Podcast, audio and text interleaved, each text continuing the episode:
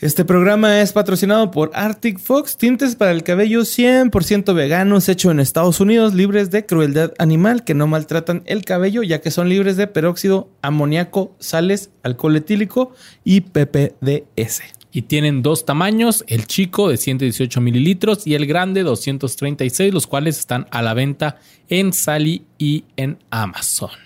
Visiten sus redes sociales de Arctic Fox México para que se den una cuenta de toda la gama de colores chingones que tienen. Recuerden que para usar estos tintes tienen que eh, blichearse o decolorarse el cabello. Porque si no les van a quedar como a mí.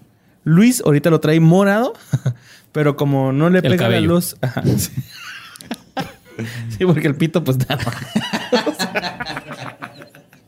No, no es cierto, el cabello lo trae morado, pero como no se lo decoloró, no se le alcanza a ver, pero en el sol se alcanza a ver ahí más o menos, ¿no? Y este, pues yo sí me lo decoloré. Lo traigo rosa, que muchos me han dicho que es rojo pasión. Pero es rosa, putos. Lo que pasa es que con las luces de estas arriba, pues se ve más rojo. Pero en historias y todo ese pedo se ve muy rosa. Mi mujer siempre me dice, se te ve muy rosa el cabello. Me lo lavo y sale el cabello así, el tinte rosa. Así Me es. Y si ustedes también quieren pintarse el cabello como siempre quisieron y nunca tuvieron oportunidad, ahorita que están en cuarentena, háganlo, atrévanse, se les va a ver bien chido. Y no hay mejor producto para hacerlo que Arctic Fox. Y que aparte tiene un aroma, Luis, que uff, huele riquísimo, no huele, no te marea el olor, es un olor muy rico, huele a frutitas. pues la frutita está ganas Como de marcador de primaria, que lo abrías, lo olías, te hiciste drogadicto gracias a esos plumones, pero son esos plumones que tienen aromas muy frutales. El mismo tinte trae aromas muy, muy frutales y no es nada dañino. Eh, de hecho, mi cabello es muy sensible y no se me maltrató ni nada. Es muy, muy recomendable Arctic Fox. Se te ve muy chingón, Borre. Muchas gracias, Luis. Y los dejamos con el episodio número 17, 17. Matilda.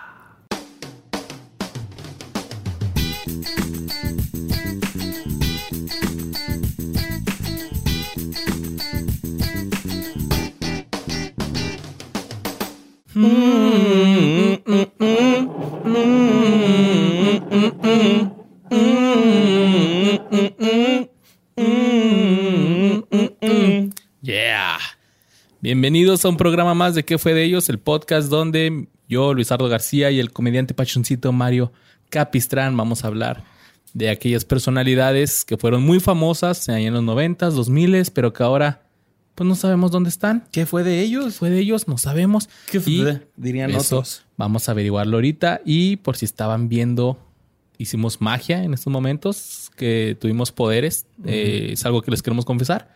Para los que nos están escuchando en Spotify, pues nos acercamos unas, unas cervezas, cervezas, con nuestros poderes telequi- telequinéticos. telequinéticos. ¿Y por qué, Telequinéticos. por qué les estamos revelando que tenemos poderes telequine- telequinéticos? Pues por la simple razón de que hoy, Luis, vamos a hablar de esa película que muchos vimos de niños y luego vimos de grandes y nos siguió gustando, que se llama Así es, pero antes déjame te platico algo, Borri. Fíjate Dígame. que en 1996 salieron muchas de las películas más emblemáticas y queridas por la gente que aún en esta fecha, 2020, siguen apareciendo de vez en cuando en la televisión abierta y si de pura casualidad te toca, te quedas viéndola aunque ya te avienten como 20 minutos de comerciales. güey. Simón. Bueno, pues estas películas, eh, algunas de ellas ya, ya hemos hablado en algunos episodios anteriores, como Space Jam, salió en el 96, Space Día de la. Independencia, Scream, El Profesor Chiflado, El Regalo Prometido y Misión Imposible, entre muchas otras. Pero también ese mismo año salió una película que para mí es una de las mejores películas familiares de la historia, güey. Y que no importa cuántas veces la veas ni la edad que tengas, si te la sepas de memoria, a huevo la tienes que terminar. güey. Y la ves, y la ves, y la ves. Estamos hablando de Matilda. Mm, mm, mm, mm. Amba, güey. Amba, güey. También sale esa al final. Fíjate, debo, debo, debo admitir que esa rola me gusta más en la era de hielo. ¿Amba, güey? Ujú. Nah, no, no, no. Ah, yo, yo ahora. Pero, Pero bueno. pero bueno, mira. ah, antes de ¿Es acaso comenzar, el fin de la amistad de Luisardo y Borre? Jamás vos. jamás esta amistad está sellada con sangre y otras cosas. Un poco de semen. Iba a decir saliva porque yo te también besó la herida, decir, pero bueno. pero, El semen une más. Se queda más pegado, es más pegostioso. o sea, el semen En literalmente crea, pero bueno. Y hace, po- hace poquito vi que tener hijos es como hacer de tu esperma una mascota. Dude. Es que me están saliendo puros memes de eso, güey, de cuando vas a ser papá. Y me encantó. Borre va a ser papá. ¿Cómo está? ¿Todo bien? Sí, ahí va, Ahí creciendo, va, me va imagino. creciendo pronto el borreguito. Y ¿Qué- ya lo qué vas a esperamos sentir con que ansias. cuando, te, cuando nazca te va a ver con el pelo de colores? Probablemente. Que por ahí la gente dice que te lo pintaste rosa porque es Porque niña. es Todavía niña, pero no, no, tiene sabe. nada que ver. No se sabe qué va a ser y no tiene nada que ver. No, se lo pintó porque se ve chido. Es porque no, nadie se lo ha pintado rosa, ¿no? ¿Es por eso? Nadie se lo había pintado rosa y por Fat Mike. Yo me lo pinté morado, aunque no parezca, pero Se te ve con, Pues la, con la luz. No con esta. Ya con explicamos, otra. ya explicamos pero en ya el intro por qué, ¿no? En Ajá. el intro porque se ve así. Pero borre, cuando nazca tu chavo, tu chavita, le tienes que poner Matilda. güey. La voy a poner Matilda, Matilda Sandlot, es de ley. Little Rascals, que son esas películas que nos forjaron como niños, ¿no? También este, mi pequeño diablillo, ¿no? Mi pequeño diablito. Esa no me gusta tanto a mí. Está en verga, güey. Sale, sale eh, Gilbert Godfrey, Gilbert. Godfrey de director. de director de la escuela. Y en la caricatura salía un dibujo de, de Gilbert, Gilbert Godfrey. Eso sí. Pero vamos a hablar de Matilda, que tú mencionabas, Borre, que, o sea, es cierto, o sea, está dirigida y escrita, está muy chingona. Ajá. Sí, está muy vergas esta movie. ¿Pero qué te parece, Luis? Te voy a pasar unos datos antes de Ah, ok, ok, ok. sobre esta película. Mira, la película fue basada en el libro del mismo nombre escrita por Roald Dahl. Ajá. ¿Te suena? Sí, es el que escribió Charlie eh, y la fábrica de chocolate. Y el del durazno gigante, ¿no? Me parece Ajá. también. Y Eh, la este de- la del... el- Jimmy se El llama. Big Fucking Guy. Big fucking guys y tal.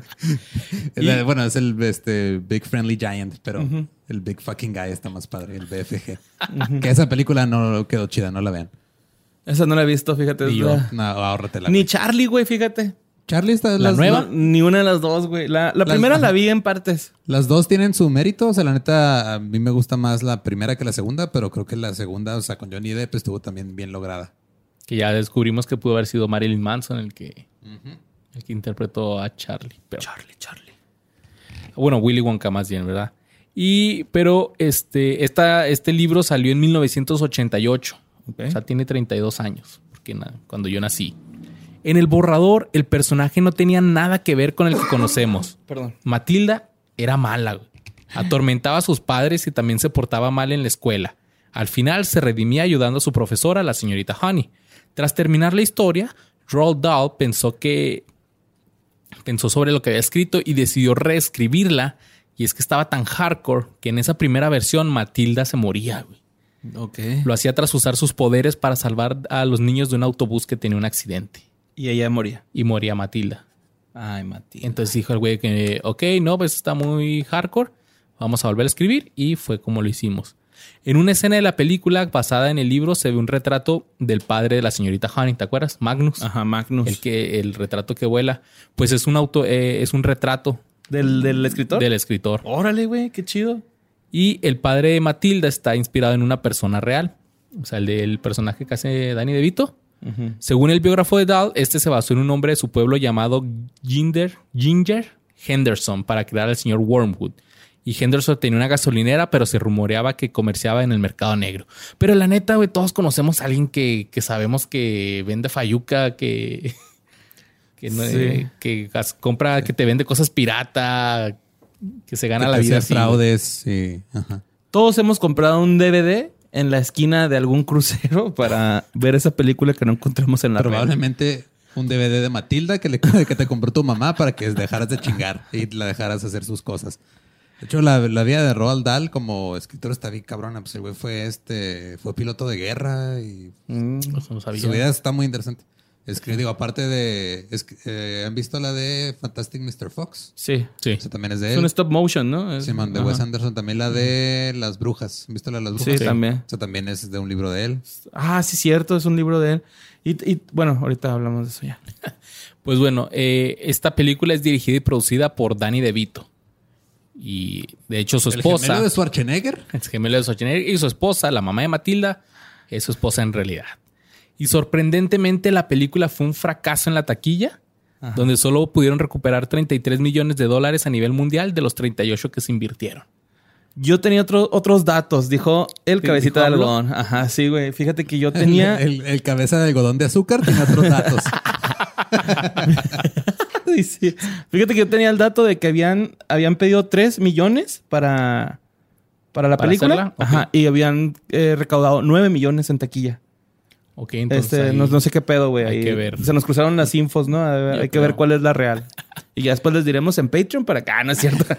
Les vamos a decir ahí en un mensajito qué pedo, güey. Y en el 2016 hubo una reunión del elenco, la cual quedó grabada en un documental. Y ahí los actores recrearon varias escenas de la película. Así que se volvieron a juntar y ahorita vamos a hablar de cada uno qué pasó. Así que, Borre, empezamos contigo. Mira, pues muy triste con esto, güey, porque ya me quemaron dos cosillas ahí que traía en mi intro. Sorry. Pero que te hayan ¿Qué abandonado. se siente que te caga en el intro, Borre? En ¿Qué culero, se güey. siente? En culero. Que te hayan abandonado en una alcantarilla de bebé, que tu hermano sea un excelente político y fisicoculturista, y aparte de todo esto, eh, te eligen para ser el defensor de varios titueros. Si tú reún- reúnes estas características, te llamas Danny DeVito. Ok. Por si creían que los actores, directores y productores de baja estatura no estaban a la altura, pues se lleva de culo a varios. Hoy, mi querido Luis Arnoso, te voy a hablar de Danny DeVito. Ahora con 75 años, el jefito que no es tan mal jefito de Matilda, porque si nos ponemos a pensar, pudo haber sido peor. Ok, ¿en qué man? Bueno, En muchas maneras, no voy a decir. a ver si es cierto. güey. Pero pues este señor es descendiente de italianos. Es muy caracter- eh, lo caracteriza mucho su humor que es este ah, de alguna forma llega muy fácilmente al público, ¿no? Eh, ahí vi una, una palabra que me gustó, es muy punzante. O sea, me imagino que te pica. Entonces, salió también como Louis de Palma en la serie Taxi en el 1980. Sí, pues, y- fue donde se hizo... donde se hizo famoso. Ajá. A partir de ahí, y ahí tuvo su primera película que se llamó One Flew Over the Cuckoo's Nest, que es una peliculaza, ¿no? Sí, no Es- mames. Jack, Nicholson, este, Ajá. hay una parodia de Los Simpson del capítulo, güey, casi todo el capítulo es una parodia, me parece que es una casita del terror, no estoy seguro. Y también estuvo La Fuerza del Cariño, que yo les tengo a ustedes, mis queridos amigos, ¿no? O sea, La Fuerza del Ah, Cariño. también, Ah. también. Mucho, mucho cariño. Ya después eh, participó en comedias como Los gemelos golpean dos veces y La guerra de los Rose. Eso no es el gemelo de, de Arnold Schwarzenegger, ajá, que es- también es una moviezaza, güey, ¿no? O sea, está, era también de toparte la entera azteca. Pero bueno, esto lo hizo mundialmente famoso estos dos papeles y lo encasillaron en ese género de comedia, ¿no? Pero pues De Vito luchó contra esta etiqueta haciendo interpretaciones muy respetadas en películas como LA Confidential, Haste y The Big Kahuna. Sí, muchos también lo recuerdan por el pingüino, ¿no? De... Ajá. ¿Es de la segunda de, Batman de Tim Sí, Burton? ese fue en el 92. Fuera de Batman Regresa. Ajá, sí. Es, Sí, primero, cierto, porque la es primera una sale dos. Nicholson de, del De Joker. En- Joker, En, la ajá. primera. Y en la otra sale con Jim Carrey. Ajá. Ajá. Y luego, de hecho, en esta, Devito, ya lo hemos mencionado antes aquí porque hizo una voz en Space Jam. también. Ajá, sí. Ah, es la voz del señor Suaka. Del- ajá, del malo. Del malo, pues. Para el, el- el jefe gordo, verde, traje morado. Simón. Bueno, este, porque pues la verdad, este señor es un actorazo, güey. Y que se le encasilla en ese tipo de pa- papeles era una puta burla a su persona, ¿no? O sea, es muy buen actor, güey. En Matilda, de hecho, tiene ahí dos, tres actuaciones, güey, que yo dije, fuck it, ¿no? O sea, cuando va la, la princesa Miel, iba a decir, la maestra Miel a hablar con él, que va a su casa, le toca la puerta, güey, y le abre la, la, el papá, o sea, Danny DeVito abre la puerta. Shit, güey, chequen esas, ese, ese cachito, güey, de interacción con la maestra Miel. Y de, Danny DeVito, güey, actúa cabrón, güey. O sea, es una conversación cualquiera, pero el güey te hace meterte bien cabrón en que es una conversación padre-maestra, güey. Bien lo que, lo que verga, me gusta de esa conversación es cuando, cuando ya cambia el giro así de que le dice la maestra de que no, este, todos debemos ir a la escuela porque si algo malo le llega a pasar a usted, Va el, abogado, médico. el abogado que, que lo defienda y lo. ¿Con quién estaba hablando? Sí, se echa solo de cabeza. Y pues en 1992 interpreta al pingüino en Batman Returns, dirigida por Tim Burton y luego vuelve a trabajar en Mars Attack en el 96, que también sale Jack Black, Big Mars Fish, Attack. Big Fish en el 2003, no Black Fish, Big Fish. ¿Cómo nos hemos confundido con esa madre, no? Sí, la película, no el documental sobre el trato a las orcas. Sí, y en el 2009 sale en Dumbo. Para que nos demos cuenta de que Johnny Depp no es el único que se la 2019, pasa ¿no? con Burton. 2019. Ah. ¿Dice, ¿Dije 9? Perdón. Yo te escucho en. Perdón, perdón, sí dije 2009. En 1996 interpretó el verdadero mal ejemplo de cómo ser padre, ¿no? En esta película que estamos hablando, Matilda, dirigida por él mismo, donde aparece como Harry Wormwood, Un vato tranza que trabaja en un taller vendiendo autos que construye con refacciones robadas y violando los estándares de calidad de cada, de que, que cada eh, automóvil requiere. Y que por esa única razón, los autos que vende nunca funcionan bien. ¿no? Entonces era un estafador. Y aquí va lo que yo pienso, güey, acerca de Matilda. Es una película muy bien dirigida y con una historia bastante entretenida donde nos dice que Matilda la sufre un chingo. Pero si llevamos esta historia a un contexto real, porque es una película para niños, ¿no?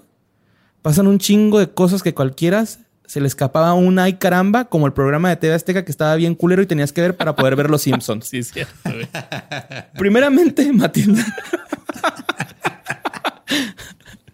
Primeramente, Matilda es una niña eh, muy inteligente, pero también es como medio criminal, ¿no? ¿Y quién chingados no se espantaría de una niña pálida con poderes psíquicos? La verdad es que es una bonita película, pero también puede ser una buena historia de terror. El papá de cierta forma la quiere al dejarla ir con la señorita Miel, ¿no? Es un- una muestra de afecto más allá de lo del ego, güey, ¿no? Se me, se me figuró que escuché en mamón. Es así de, sí, güey, eres mi hija, pero, güey, no eres feliz con nosotros, ni nosotros tampoco. Ay, Vete con la señorita sí Miel, fue Si, ajá, si amas algo, déjalo ir. Si regresa a ti. Es, es que siempre fue tuyo, güey. Ah, ahí sí fue más Ahora, para- el papá de Matilda pudo haberla atendido en su casa, güey. Sin cuarto, güey. Porque Matilda tenía cuarto, güey. Les apuesto que muchos de ustedes comparten cuarto con algunos de sus carnales, güey. Entonces, este, esta güey no ten- tenía su cuarto propio. Les ¿no? tenía, tenía una casota. O sea, Sí, sí, tenía les- un chan, sí, no, no, no les hacía De falta hecho, nada de eso. de hecho, sí empieza la película. Dice, un lugar donde viven buenas personas, pero ellos no eran buenas personas, ¿no? Dice el, el- el- el narrador, que también es Danny DeVito, el que la narra. De entrada, la tuvieron. Este güey le pudo haber dicho, a la, ¿sabes qué? Aborta. Abórtala, Simón. Pero pues sabemos aquí, la mujer es dueña de su cuerpo y ella sabe lo que tiene que hacer. Si quiere abortar, se aborta. Si no, no. Lo que a mí me extraña de esta película es que Matilda le enseñó a la señorita Miel cómo hacer allanamiento de propiedad. con sus poderes y también sin sus poderes, güey. Y de hecho... Y eh, robo también, robo de morada. también. Sí, güey, porque de hecho eh, lo más extraño es de que la señorita Miel le dice, no, está, está, es- es- esto está mal, ¿no? Y esta güey, ay, ya se fue, vamos. Pero se lo dice con unos huevos así de, no seas pinche cula, Pues mamona, sí, ¿no? ese ejemplo que tiene de su jefe criminal, pues va y lo aplica. Pero bueno, ya me desahogué poquito con esto, güey. Porque obviamente es una peliculaza, güey. Y lo que es de niños está bien. O sea, para verla de niños está bien bonita. Está bien chingona. Pero de grande ya como que te cuestionas un poquito Y más como padre, güey. Por ejemplo, yo algo que, que le estaba viendo con mi hija, o sea, Matilda a los cuatro años se va sola a la biblioteca. Ajá. Y es como que, güey. Ambo, güey. Nadie de los adultos se dio ¿Cómo, cuenta güey? que iba caminando una niña de cuatro años ahí. Y luego la de la Casi le biblioteca. atropella un tráiler, güey. La de la biblioteca, la bibliotecaria, en vez de, ¿Qué pedo de avisarle a la policía, Ajá. a los papás. No, mi hija, tenga. Aquí está, aquí está bien, mija, le tenga su credencial, ¿no? Ya en 1999 produjo y coprotagonizó Man on the Moon. Peliculota. Una pinche peliculaza, ¿no? Es La de una Jim película Carrey. protagonizada Sí. por Jim Carrey, basada en la inusual vida del cómic- cómico estadounidense Andy Kaufman. Y de hecho, pues la razón por la que sale Danny DeVito ahí es porque estaba haciendo la de él mismo. Ajá. Porque Andy Kaufman era su co- coprotagonista en la de Taxi. Ujú. Era el mecánico. Y la verdad es que Jim Carrey, güey, se volvió loco a partir de esa movie. Que me gustaría comentar esto si al aire, no sé si les moleste, compañeros, No, adelante, pero adelante. Hace poquito quisimos hacer un, bueno, un capítulo de actores de los noventas. ¿Y te acuerdas que queríamos poner a Jim Carrey para platicar este caso? Me gustaría que hiciéramos uno de Jim Carrey, güey. Uno Así, solo especial para ese güey porque Va. tiene un chingo de movies. Y, también lo que le ha pasado ajá. está cabrón. Esto lo van a decidir ustedes, queridos fans, ¿no? En este momento hay una encuesta. Tin, tin, tin, tin. Dijeron que sí. Bueno, en 2006 se incorporó al elenco de la serie It's Always Sunny en Filadelfia, en el papel de Frank Reynolds. Pinche serie. Está vergas. En ese mismo año trabajó en la película Doctor Seuss de la de The Lorax, poniendo su voz al personaje El Lorax. Y en la versión España, eh, perdón, en la versión hispana y española también hizo la voz Danny DeVito. güey. ¿Habla español? No sé, pero también él participó en el doblaje de esas películas, güey. Así como Phil Collins que le ponen las rolas en español y se las avienta. Yo creo- Está sí. fonético el pedo. No, yo a lo mejor, güey, no sé, no, no encontré si era bilingüe, pero el güey se aventó el doblaje en español también. Es, verga el compa, ¿no? No, cabrón. Es decir, que participó tanto en la versión original como en sus doblajes. Mira, aquí está el, el otro dato, ¿no? En octubre del 2014 tuvo una participación especial en el video de One Direction, Still My Girl. sí, está bien No raro. lo he visto eso. Está bien extraña, sí. En 2015 actuó en la comedia Dead Bite, en la cual también actúa su hija, Lucy DeVito. Ok. Y en el 2019 actuó en la película Dumbo interpretando el papel de Max Medici. No sé si se, puede- se- se pronuncia así, pero así lo voy a pronunciar yo. Está casado con la también actriz Rhea Per- Perlman desde el 28 de enero de 1982, a la que conoció en la serie Taxi, con la que volvió a compartir protagonismo en Matilda. O sea, ese matrimonio era real. Tiene tres hijos. Matilda, Ma- ah, no es cierto. Tiene tres hijos. Lucy, nacida el 11 de marzo del 83. Grace, eh, nacida en marzo del 85. Y Jacob, nacido en octubre del 87. Pero, güey, en realidad este güey tiene un chingo de movies. Que sus hijos entonces son mucho más grandes que nosotros. Bueno, Sí. más o menos. Así que digas mucho, mucho. pues Y- sí, también pues, se se la vive produciendo un chingo, ¿no? Sí, es, es más productor que actor, güey, este güey. Y la neta es de que me, me metía un pedo de Twitter, güey, que lo defienden un chingo. Bueno, más bien, quieren que los defiendan los tuiteros, Dani DeVito, porque hace poquito abrió cuenta en Twitter y dicen que con su primer tweet hizo que Twitter se volteara de cabeza, ¿no? O sea, todos así que no mames, Dani DeVito ya tiene Twitter y todos sea, la dijeron que- noticia que, fue sea el emperador de Que Dani DeVito cuide a todos los güeyes que sufren de bullying en Twitter. Está bonito. es como está un dios, tiernito. como un santo del Twitter. Algo así por el estilo. Del Yo sentí Twitter, bonito. dijo el señor. Del Twitter. Del Twitter. Del ¿Cómo se usa el Twitter? Del YouTube. Gracias por Del escucharme. tutu- del tutú. En YouTube y en Spotify. Spotify, ¿no? En el Spotify. Spotify. Spotify. y pues eso fue Dani DeVito, versión corta. Ok. Como él. Pues mira, sin duda todos conocemos una de esas señoras que se creen mucho por traer sus bolsas Coach y una camioneta Escalade. Tiran su rollo de que compran pura ropa de marca, de marca y se la mantiene en el caliente, o sea, en el casino, jugando a las maquinitas. En cualquier oportunidad demuestran su primaria trunca y no se da cuenta que todo lo que tiene es por el dinero sucio que gana su esposo. Vamos a hablar de la señora Cinia Wormwood, que, que creo que no mencionan nunca su, su nombre En la película. en la de Matilda. película. O sea, nomás Es la mamá. se dicen que pichoncito y Pichoncito. bomboncito y la Y no se besan la boca, nada más. No, así como de lejos, güey, se avientan el beso. Porque coronavirus. Sí, este. la señora, bueno, se llama Cinia Wormwood y es personificada por Rhea Joe Perlman, que es la, la esposa, La esposa. de Danny DeVito.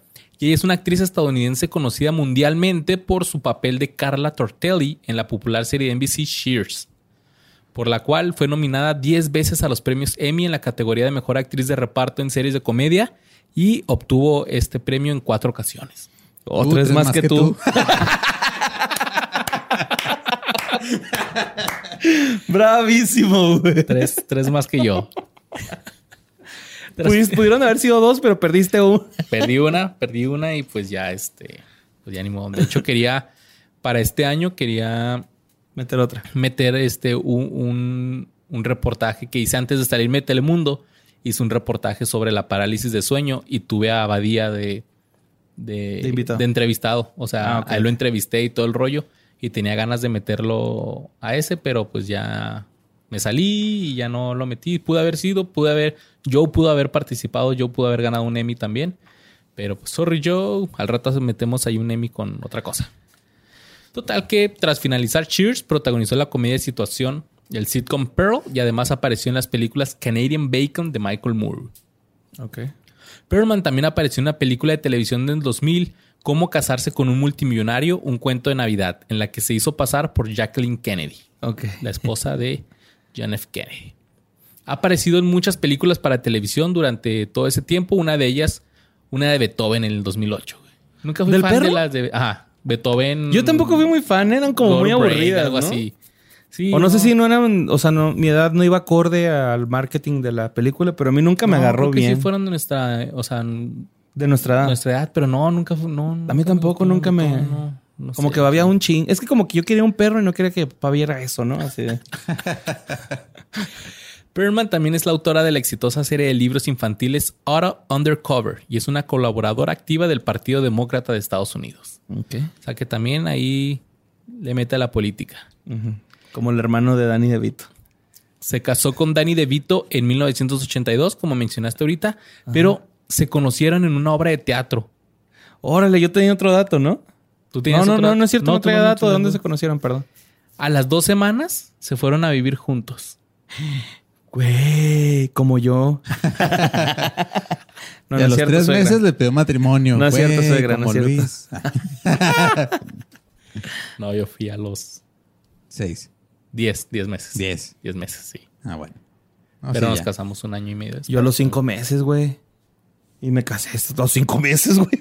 Pues es que cuando, Cuando sabes, sientes en el corazoncito, sabes, mi amor, te amo. Yo todavía te ni un chingo. Y tuvieron tres hijos, Lucy, Grace y Jacob, como tú mencionaste, y en octubre del 2012 se separaron, Mm, pero mm, se reconciliaron en mm. marzo del 2013. Pero unos años más tarde se volvieron a separar, pero ahora en términos más amigables. Eh, Actualmente tiene 72 años y dice que aunque viva separado de, de Danny DeVito, no tiene intenciones de divorciarse y que ahora son muy amigos y que su relación es mejor a como era los últimos años juntos como pareja. mm, una relación tóxica.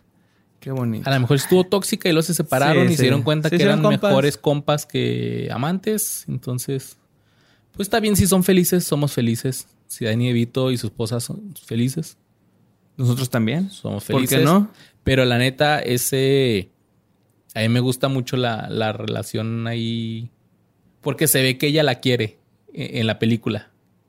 Que Ella- ella, ajá, sí, pero de hecho cuando la- va la señorita mía le dice, mira pendeja, tú Sí. con tus pinches libros y tus estudios vales verga, ¿no? Mira, yo me arreglo bien bonito. Ahí está mi esposo, que es un excelente esposo. Mi hijo, que es un pendejín, pero ahí está, mi Oye, hija. Y, que- y que- la manda a la verga, güey. Sí, que debo hablar que el, el doblaje. El doblaje en español es la voz de Es la. Humberto Vélez, Dani DeVito, ¿no? Creo que sí. Es, el- es Sí, Homero sí. Simpson, Sí, es el Homero narrador. Simpson. Y el y es, es- es- y, Y la vocecita es- de me da un chingo de risa cuando. ¡Ah, le pegué al bingo! que llega con su feria. Bueno, porque nunca nos sacas a pasear acá. está bien. Sí, está bien chingón, Matilda. güey. Y eso es lo que ha sido de la mamá de Matilda. Tiene ya seten- 72 años, fíjate. Ya se nos va casi en sus 20 años. And she's still hot. She's too hot. Yeah, still hot. Porque está hot, güey, en, en Matilda. O sea, está... Ricardo Pérez. Saludos, Ricardo. Sí, lo- llega a la categoría de MILF. Sí, Sí. Pues ya es mamá de Matilda, güey. Entonces, sí. Y ahí están los papás. Si tiene de nietos, ya Matilda. es Gilf. ¿Tendrá nietos? Sí. Pues yo creo, Dios. no leí nada de eso, pero me imagino que sí, pues ya son más grandes que nosotros. Los chavitos son muy promiscuos ahora. No, pues ok. Pero vas, Borre. Vamos a hablar de otro personaje, ¿no? Ok, fíjate. Un fenómeno que invadió a Ciudad Juárez y a MySpace. Digo Ciudad Juárez porque chance en otras partes no pasaba, pero aquí esto es lo que pasaba, ¿no? ¿Te acuerdas que... ¿Te acuerdas cuando había paris de MySpace? Sí. ¿Se acuerdan de ese pedo? Paris de MySpace. ¿Cómo eran esas? Eran de esas paris donde compartían un flyer en el muro de alguien y llegabas a una fiesta en una casa, un terreno o una tapia para poder degustar cerveza con personas extrañas y probablemente encontrarte con dos, tres compas de la secundaria o preparatorio. Y aguas locas, ¿no? Aguas locas también, sí. Muchas Sea- veces terminaban en alguien este, Peleando. peleándose o alguien quebrando algo y las personas en la casa corriéndote. Ajá. O reventando la par y los chotas, ¿no? Sí. La camper, aquí eran La las camper. ¡Eh, la camper, fuga! Sea cual sea el caso, la gente. Ah, espérate, aquí me equivoqué, güey. Ah, será- probablemente encontré con- ah, sea, sea cual sea el caso, la gente iba a estas paris porque siempre había joints, mesas, bolas de ping pong, pero sin duda el plato fuerte era el embudo. Cuando sí, sale un no. embudo en las paris, güey. Y, Uy, el embudo de pulpo, que eran así. que eran varios, era un embudo. Y, y recuerdo que era como lo máximo, ¿no? Sacar un embudo, güey. A veces hasta lo hacían ellos con una pinche manguera jodida, güey. Un embudo de carro. Pero yo recuerdo una fiesta, güey, este, con mucha alegría. Una fiesta donde unos vatos empezaron a recolectar cheve y pisto, o pisto, en contra con los que estábamos ahí en la fiesta, para que uno de sus amigos se chingara todo lo que contenía ese embudo. Consiguieron un vergo de cosas. Todos le estaban dando el embudo y mucha gente, en vez de gritar fondo, fondo, fondo, gritaban Bruce, Bruce, Bruce. Señoras y señores, zamparte un pinche pastel de chocolate enfrente de toda tu escuela es suficiente para caerle bien al mundo entero. Bruce, Bruce, Bruce, te queremos, te extrañamos, vuelve pronto, Bruce, por favor. Güey, es que esa frase, a mí me ha pasado, por ejemplo, ir a un restaurante con, con mi esposa y, y así de que ya no puedes y lo... O sea, Bruce, es Bruce, Bruce, Bruce, Bruce. A huevo, güey, es esa, ¿no? La clásica. Que es este niñito gordito, pecosito, de cabello largo, güey. No, muy bonito, Peinadito tiernito. ajá. Que, hijo de su puta madre, güey, pero cumplió el pinche castigo como todo, como debemos de cumplir un pinche castigo, ¿no, güey? Así frente a todos y diciendo, fui yo, verga, ¿no? O sea, me voy a chingar tu pinche pastel, tronchatoro. Que eso está bien verga, güey, porque, o sea, lo castigan porque se comió el pastel de tronchatoro. O sea, son huevos, güey. Ajá, sí, güey. O sea, el, el vato se fue a robar el pastel de tronchatoro, güey. O sea, eso es de gorditos, güey. Me vale verga, güey. Que la maestra sea viendo, que la directora sea en culera. Me voy a chingar su pastel, güey, No, me O vale sea, verga lo que pueda pasar. Yo quiero ese pastel. sí, güey. Y pues este muchacho Bruce, en realidad se llama Jimmy Cars. ok, Jimmy Carr. Jimmy Cars. No Jimmy Carr. Jimmy Cars. Mi cars. Ajá, Como cars. de carros, pero Con C. Con, Z. K y Z, ¿no? Trabajó en la televisión y el cine desde el 96 hasta el 98. Inició su carrera actoral en el año 96 cuando interpretó a Bruce Bucktrotter. Que en español... O Bruce Bolaños. Bruce Bolaños. Bruce Bolaños. ¿Fue, fue su, fue su primer papel? Sí, fue su primer papel. Güey, le salió chido. Sí. Pues en esta película que estamos hablando, Matilda, ¿no? Su segunda aparición actoral fue en 1998, cuando apareció en la película The Wedding Singer, donde interpretó al niño estudioso en el bar mitzvah. Yo no he visto esa movie, pero así decía este pedo, ¿no? Entonces, Sí tiene pinta de-. Pues es, es de la... Creo que fue la primera que le pegó a Adam, a Adam Sandler, ¿no? Que eran también Adam Sandler y Drew Barrymore. Güey, sí es cierto, Wedding Sí, Singer. ajá. O sea, que se iba a casar Drew Barrymore y su esposo, bueno, su prometido era bien culo y este habían contratado a este güey. Ajá, y se enamora de Adam boda Sandler, cierto, güey. Ajá, porque terminan yendo, o sea, él termina ¿Cómo se llama en español? No me acuerdo, güey. Pero es que en español tiene otro nombre, güey, por eso no, lo, lo- no lo relacioné. Pero tiene. Ese tiene una de las escenas de Adam Sandler que más me gustaba a mí en esa época porque era. Está cantando como que una canción que escribió la mitad cuando todavía estaba con su novia y la otra mitad cuando cortó con ella. Entonces empieza bien romántica, lo termina gritándole así bien culero. Así. Está bien padre.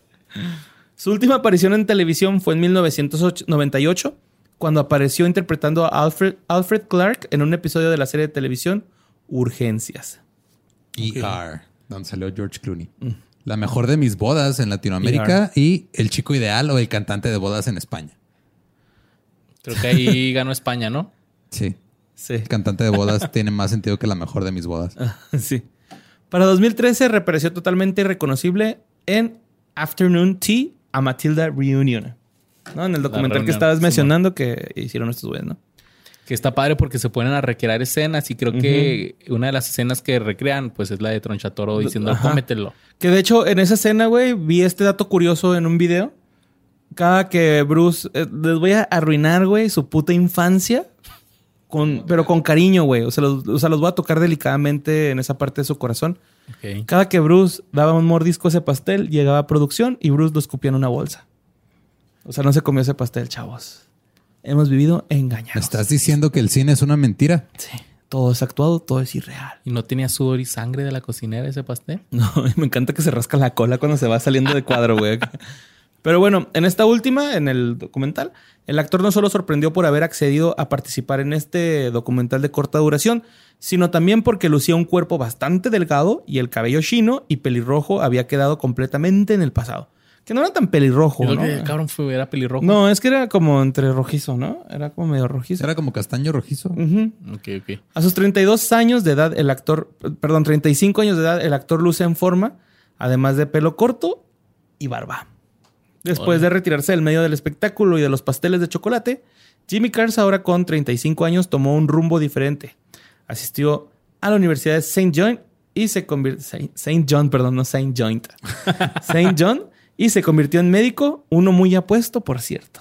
Ahora es Órale. médico Bruce y probablemente está combatiendo contra la gente que tiene coronavirus. Bueno, contra el virus que tiene la gente que tiene este virus. Contra la gente.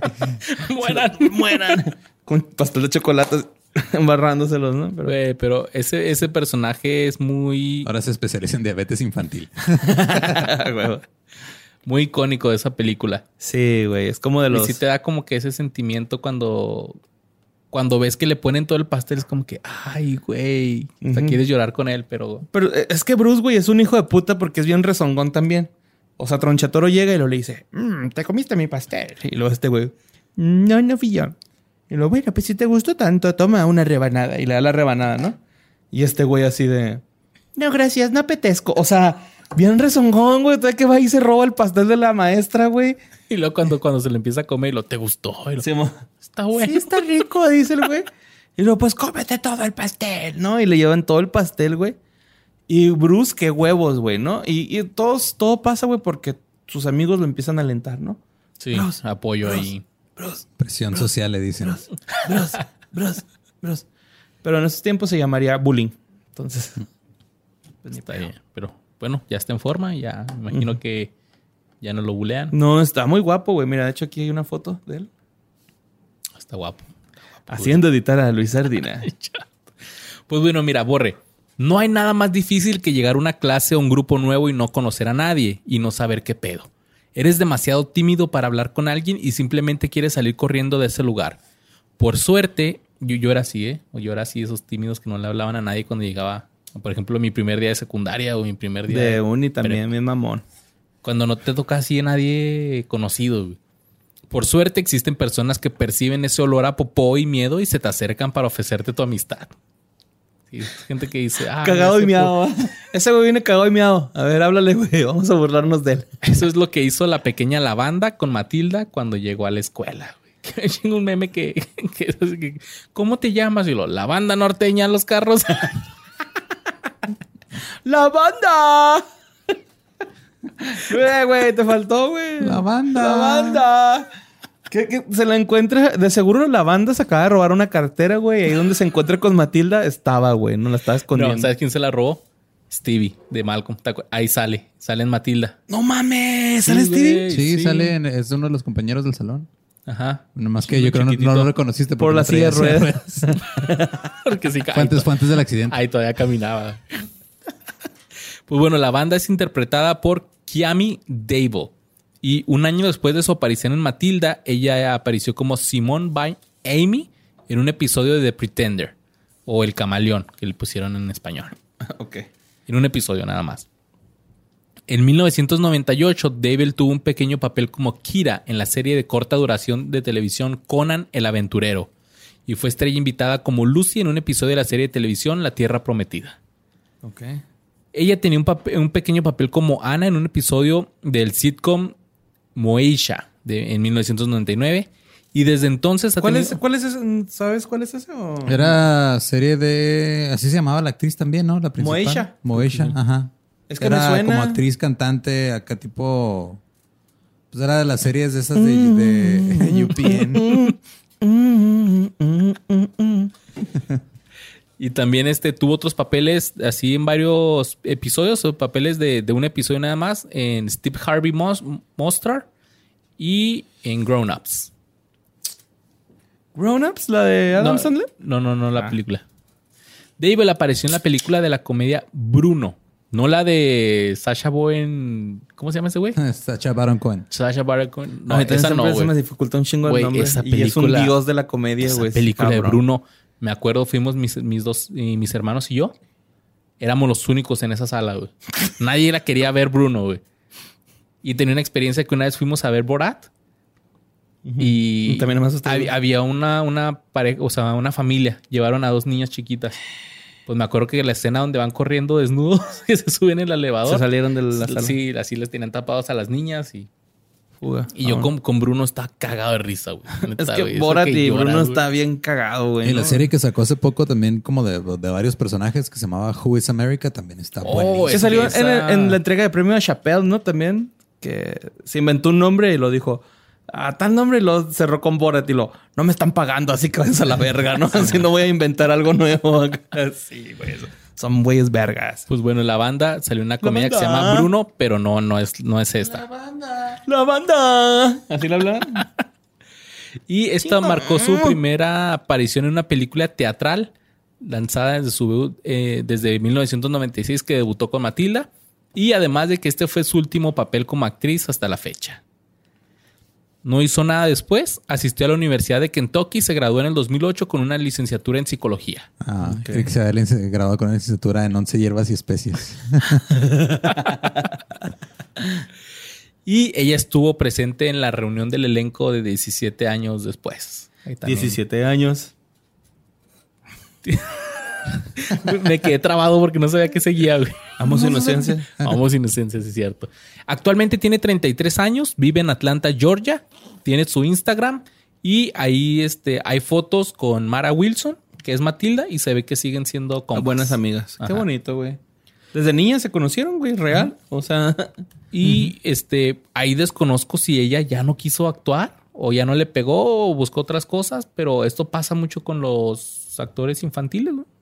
sí, sí pasa mucho. Y ella tuvo una vida, pues ahora sí que normal. Está igualita todavía. Así que yo creo todavía le dicen, es la banda. ¡La banda! ¡Ya, la banda!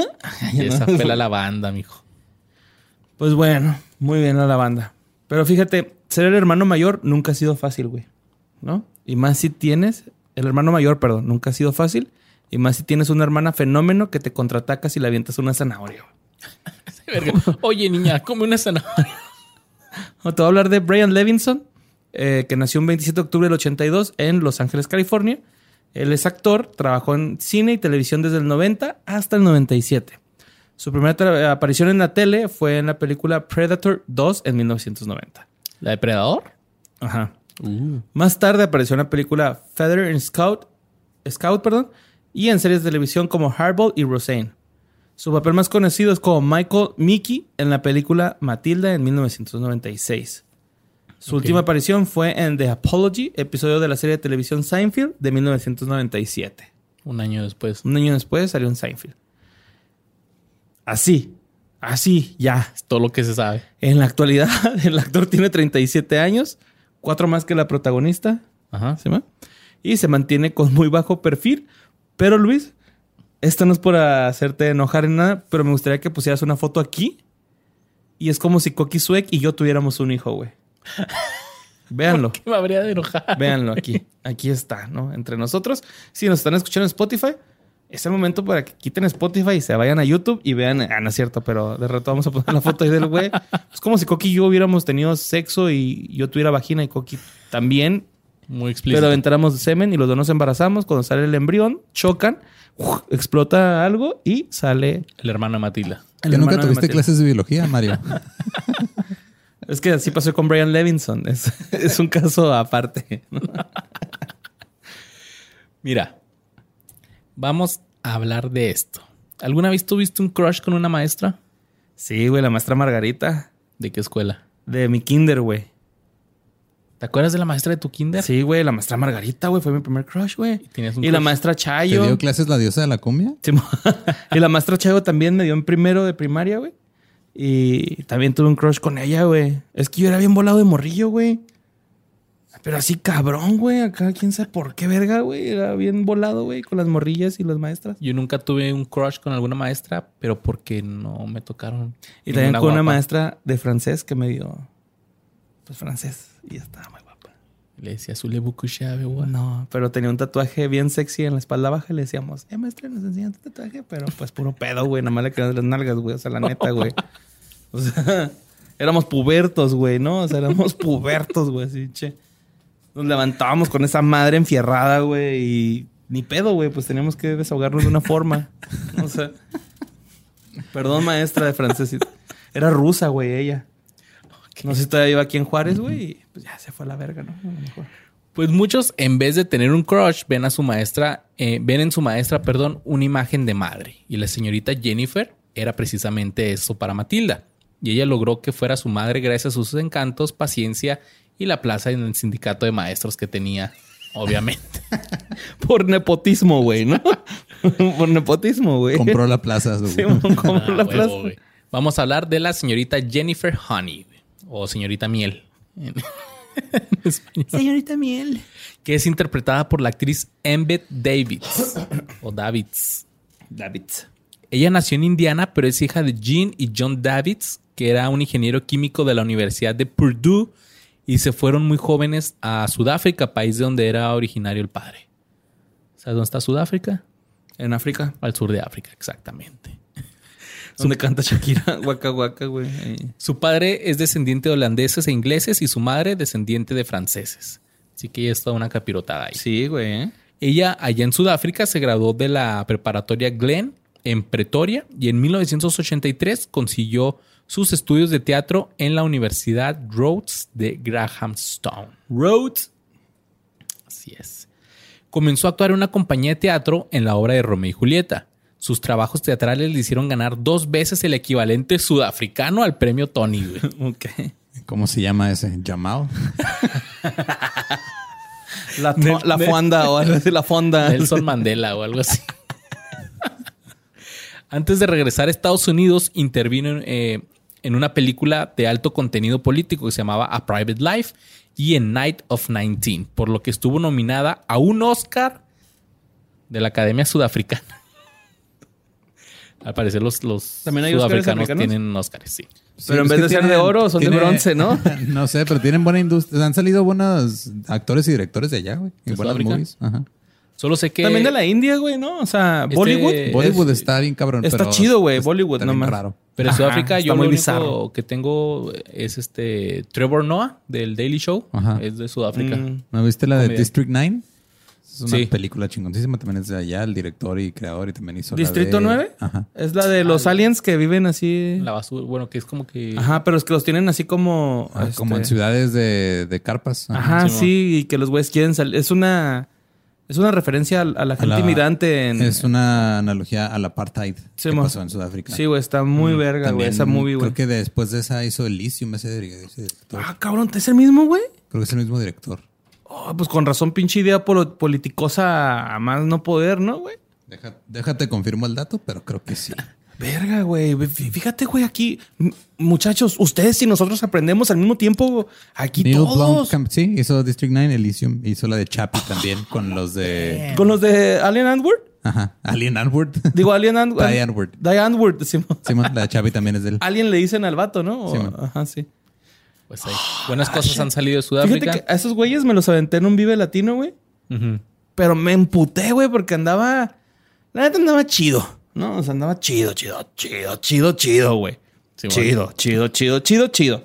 Sí, bueno. Pero, güey, estaba una pinche ruca atrás de mí. Empújeme y empújeme y empújeme, güey. Y no pude disfrutar el puto concierto.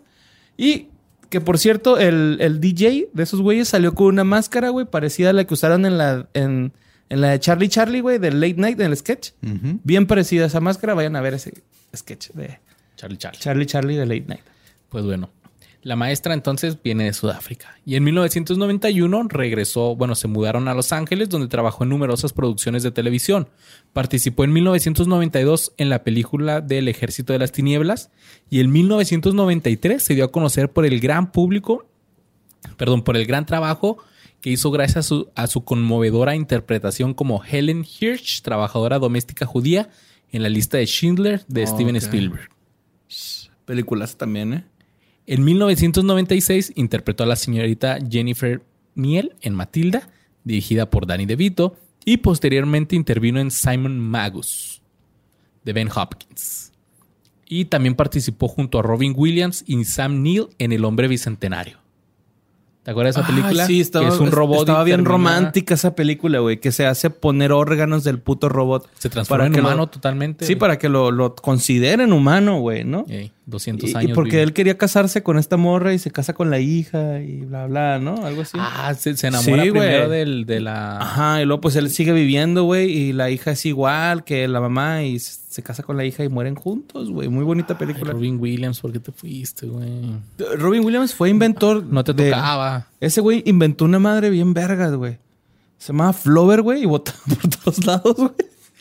Hubiera cambiado la historia, ¿no? Un Está Flower, chido güey. el documental. Está bien chido ese documental de Flover, güey. La neta, güey. Eh, también ella, ese mismo año, en el 2001, eh, participó en el diario de Bridget, Bridget Jones. Ah, no mames. Tiene un papel ahí secundario Ah, ok. o sea, en esa película. También salió en la película de 13 fantasmas, güey. Está bien chida, güey. ¿Es de Paris Hilton? No, esa es la No, casa de la cera. la casa de la Ajá, cierto, Sí, cierto. no, no, 13 fantasmas, así que es como una habitación y hay 13 fantasmas. Pero es como que salieron a la par, ¿no? Esas dos. Creo que sí, fue, fue en esa época. Eh, también salió un episodio de Grey's Anatomy. Del 2009 al 2012 interpretó a Rebecca Price, esposa de Lane Price, en el exitoso programa de televisión de AMC Mad Men. Y también interpretó a Felicia Coons, la esposa del decano y la madre de la mejor amiga de Becca, Chelsea, en Californication. Es pinche serie vergas, güey. Neta, güey. Hank Moody es mi ídolo a seguir, güey. Menos en el amor. Ahí sí vales verga, Hank Moody. Pero ama muy apasionadamente. Eso me gusta. En una entrevista sobre sus apariciones en el programa de Ray Donovan, en la que personificó a una sobreviviente de cáncer de mama, David reveló que ella le habían diagnosticado cáncer de mama en el 2013, lo que la hizo dejar de trabajar y por lo que se sometió a una mastectomía. El papel fue el primero que David eh, tuvo después de haberse sometido a, esta, a este tratamiento y cuando se le informó que iba a requerir eh, hacer un desnudo, ella dijo que ahí habló con el productor de, no. con el productor de, de esta serie para incorporar su seno derecho parcialmente reconstruido en la historia. Entonces ella dijo, ¿sabes qué? Sí, sí me aviento el desnudo, pero tuve esto, me quitaron un seno, me lo reconstruyeron. ¿Cómo ves si lo metemos a la, a, a la trama? ¿Y qué dijo este güey? Que sí, que sí. Ah, qué chingón, bueno. No, güey. qué verga, güey. Neta. Y a todas las mujeres que pasen por este pedo, güey. es- Ustedes, neta, güey, acá yo soy un vato más de boob que de nalga. Y eso no les quita Por belleza, güey, ¿eh? O sea, eso no les quita belleza. Son. mm, neta, no se mortifiquen por eso, güey. Pero también, este, pues Cuídense, y chéquense, güey. O sea, chéquense sus Hombres, boobies, güey. ustedes a sus novias, a sus esposas, Ujú. chequenlas También, también. güey, si Nada ustedes más a ellas, no andan checando Sí, a todo mundo otros no. Sí, consentimiento. la- Sí, su, la- su esposa o su. a las que les novia. corresponden. Ajá, sí, güey. Chequen, este, y, y si sienten algo raro en las boobies de sus novias, díganles, güey. y- y- o díganles que ya se chequen, güey, también. Recomienden. Vayan con ellas porque también es Es algo un que le- problema grave, güey. El cáncer de mama, güey, la neta. Y necesitan este, pues apoyo. Sí, y, más es, ahorita y es un que- tema bien difícil, güey, para las más mujeres. Ahorita que están quitando apoyos. Ahorita, la neta, este, perder una, una- o sea, mutilar tu cuerpo, güey, es un, es un desmadre psicológico, güey, o sea, te desmadra como persona, pero neta no, no se ondeen, güey, o sea, los vatos entendemos ese tipo de circunstancias, no crean que van a ser menos atractivas ni nada, y mujeres, chéquense, güey, neta, y los vatos también, cuando agarren ese pedo, güey, chequen, güey, hagan el paro ahí, ¿no? O sea, me imagino que ellas también de repente checan los huevillos, güey, entonces, háganse ahí el paro mutuamente, ¿no? Si ven algo es. normal. Eso es el amor. Cuidarse. Sí, güey, sí, cuídense un chingo, güey, entre ustedes. uno al otro. Pues bueno, ella este, le pidió al productor de la historia, pues eso, para rechazar el uso de una prótesis como sustituto de su pezón derecho, que debía ser restaurado mediante la, la cirugía. Entonces ella dijo, no quiero usar esa prótesis, quiero que salga mi, mi pecho como, como está, quiero, quiero mostrarlo. Y ella dijo en la entrevista, alguien podría no creerlo si una actriz fingiera que se le hubiera ido el pezón y dijera, mira, sigo siendo sexual y bonita, pero cuando es real, espero que alguien se sienta hermosa. Todavía me siento hermosa, dijo ella, con respecto al mensaje que deseaba transmitir a través de su, de su personaje. Actualmente tiene 54, a- 54 años y se casó con el abogado de entretenimiento Jason Sloane el 22 de junio del 2002 y tienen dos hijos. Órale, qué bonito. Sobreviviente de cáncer de mama. Chingón. Y esa fue la maestra Miel. Dal. Muy bonita maestra, ¿no? También Sí. me- medio pendejona. O sea, se dejó quitarse todo, güey. ¿Simón? ¿Estás de acuerdo, güey? Que no, ni siquiera fue así como que por un abogado ni nada. Pues es que era Bien su pudo- madrastra, se muere. Bien pudo haber ido con Slobotsky, güey. O sea, con Slobo. Slobotsky es es- estudió Derecho, güey. Es abogado. Uh, Pudo haber ido con Slobo y... ahí. mm, a ver, Slobo, vengo aquí, la maestra Miel, ¿no? O sea... Pero "Ay, se de tu pinche madre". Bien agresivo. Pero pues bueno. Ahí te va mi Luis, ¿eh? Imagínate que de niña sueñas con ser una estrella olímpica y lo logras. Y luego tu cuñado te embarilla con su bendición. Que porque le dio un ataque al corazón al mamón, ¿no? Te haces dueño de una escuelín y todos los niños te irritan. Odiabas a los niños con toda tu alma y ahora tienes una puta primaria, güey. Eres infeliz, tu única felicidad es maltratar niños y se enojan porque los maltratas, güey. ¿No? Te gusta el pastel de chocolate y un pasado de verga llega y te lo roba y por encima le quieres dar una lección al pendejo y se luce, güey. Le revientas un plato de vidrio en la cabeza, Hasta tu pinche desgracia, güey. Harta de tu pinche desgracia, perdón. Porque en los postres ajenos no se juega, cabrón. Se necesita para que no te dé el mal del cuerpo el puto postre, güey. Y ahí andas todo pendejo valiendo verga en un cantón que no es tuyo, en un jale que no es tuyo, y aventando balas, jabalinas y mala vibra, güey, ¿no? O sea, ahí andas, güey, en ese pinche pedo.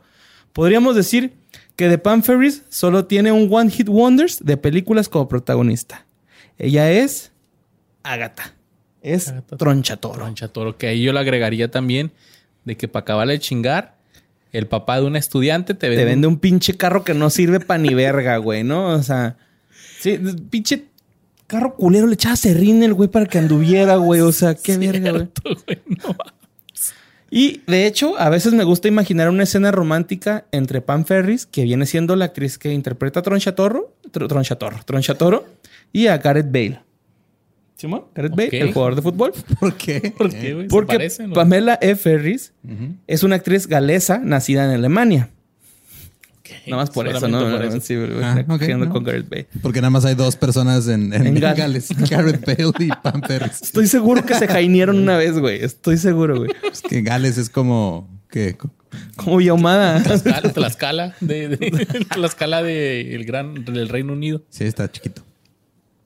Es principalmente recordada por su interpre- interpretación de Agatha Trunchbull en la película Matilda y por su papel protagonista como Mal Larkin en la, tele- en la- en la teleserie, teleserie británica The Darling Buds of May y como Laura en Time and Rosemary y Time. Programa que jamás estarán a la altura de La Rosa de Guadalupe o como dice el dicho. Pam Ferris, su padre estaba en la Fuerza Aérea, güey. Ok. Entonces se mudaban mucho, ¿no? Por lo tanto, pasó su infancia en la zona Aberkinfig, cerca de Bridgen, en Gales. Su padre, Fred Ferris, era policía y su madre, Ann Perkins, trabajaba en una pastelería que tenía su familia. Ann Perkins, como la de Parks and Recreation. Parks and Rec. Ann Perkins. Como Amy Poehler. Luego se fueron. Rashida Jones, ¿no? Ah, Rashida, perdón, sí es cierto. Luego, esa serie está vergas, ¿va? Sí, está en verga. Eh, luego se fueron a Nueva Zelanda cuando Pam tenía 13 años. Regresó a Reino Unido al cumplir los 20 años y en el 86 se casó con el actor Roger Frost. Pam Ferris actuó de joven en el teatro Mercury Auckland. Eh, que este teatro vendría siendo el más antiguo de Nueva Zelanda. O sea, me, como ¿Nueva que me puse a me puse investigar un poquillo de ese teatro y es como el más viejo de Nueva Zelanda. Y pues la güey ahí Como tenía. el Teatro Blanquito. Pues yo creo, sí, güey.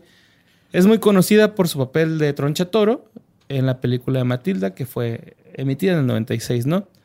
También ha eh, actuado en numerosas telenovelas como Connie Hardwickle House, Orange Are Not the Only Fruit, Where the Heart Is y Paradise Heights.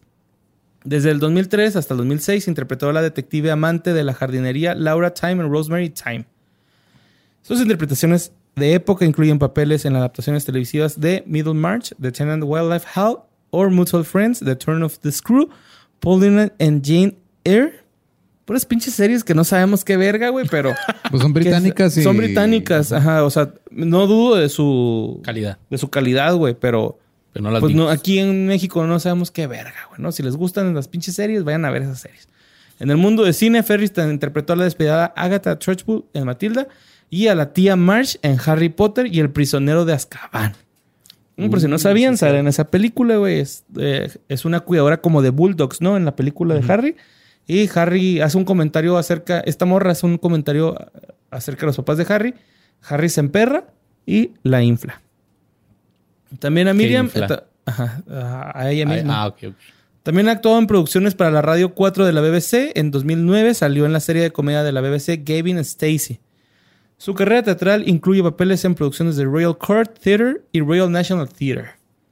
Desde febrero de mayo del 2007 interpretó a Phoebe Rice en un aclamado reestreno de The Entertaining John Osborne en Old Big Theatre en de Londres. Y su siguiente papel fue el de la señorita general en la adaptación de la BBC de la novela Little Dorrit de Charles Dickens, que fue emitida en otoño del 2008.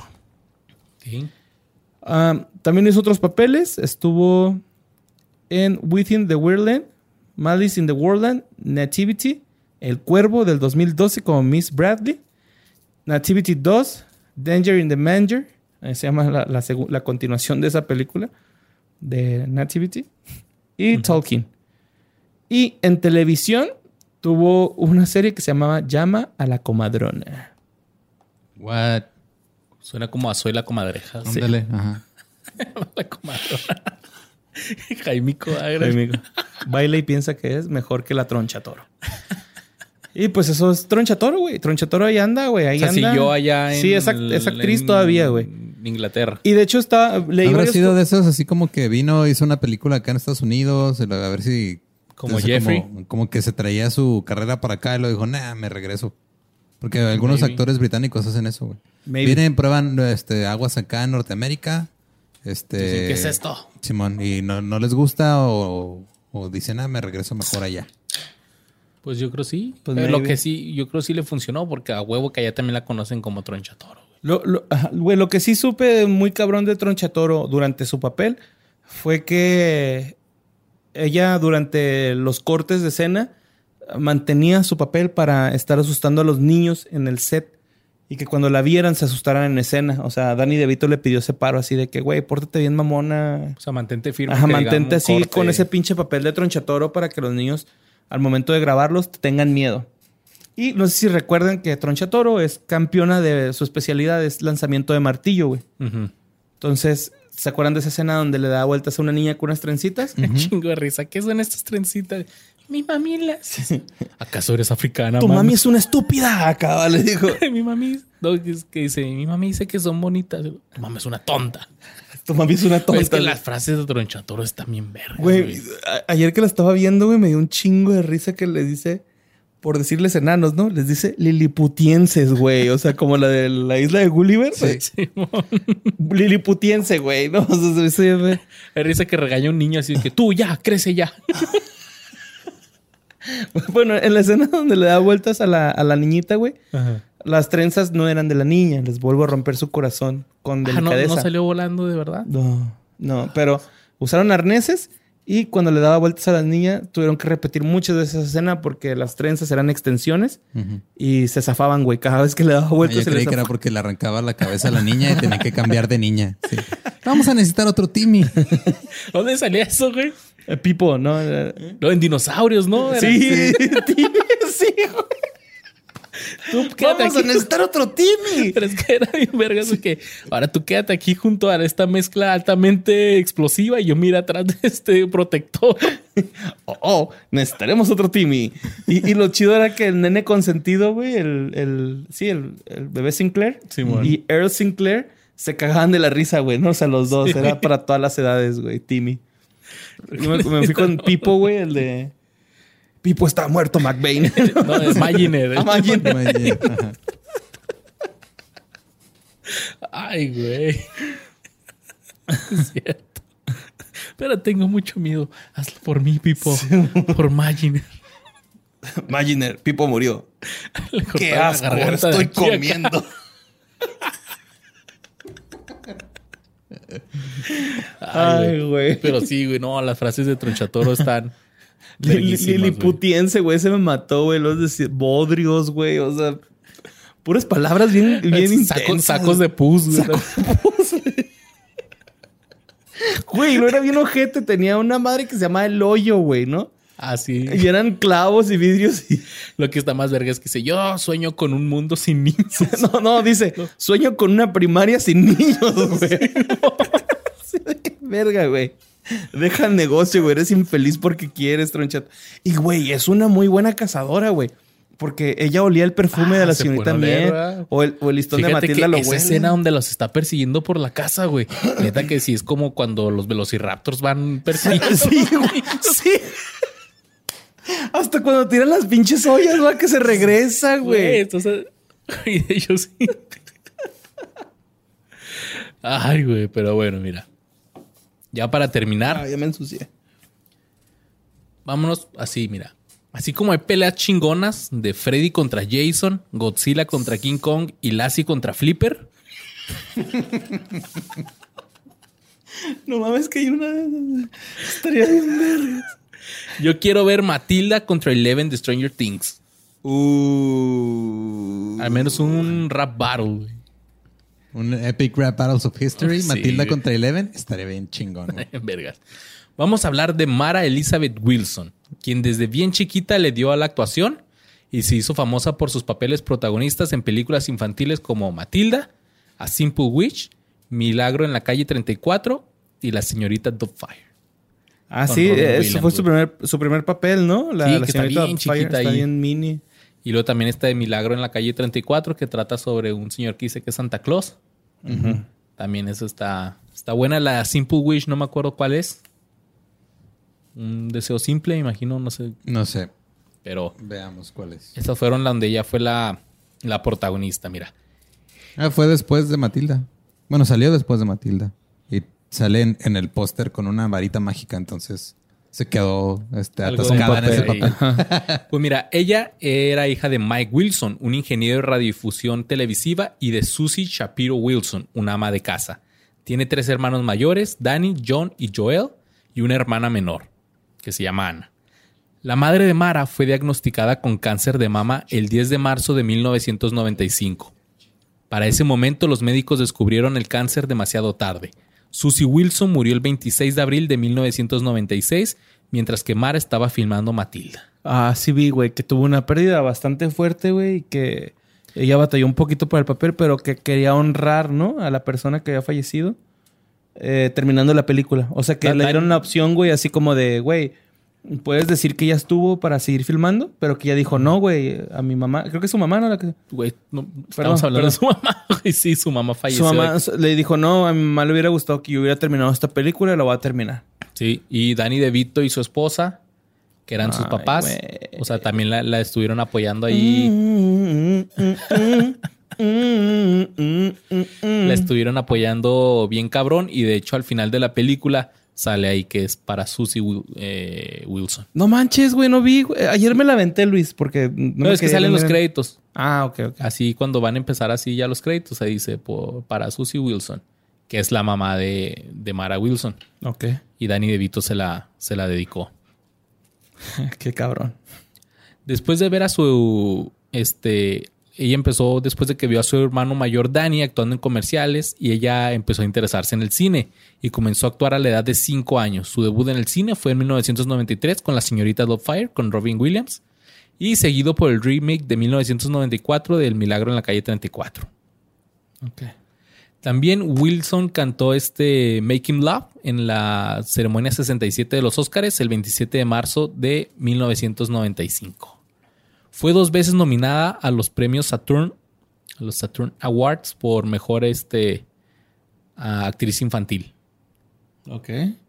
O sea que sí trae ahí su, su recorcillo, güey. Iba bien, ¿no? Sí, la sí, le, morrita, le güey. empezaron a dar buenos, buenos premios, eh, buenas nominaciones, pues, porque Güey, no ganó. actúa bien ella. Yo me acuerdo que... Es que es muy buena. Cuando muy hace buena. los efectillos Buena. así de que mueve las cosas, se ve...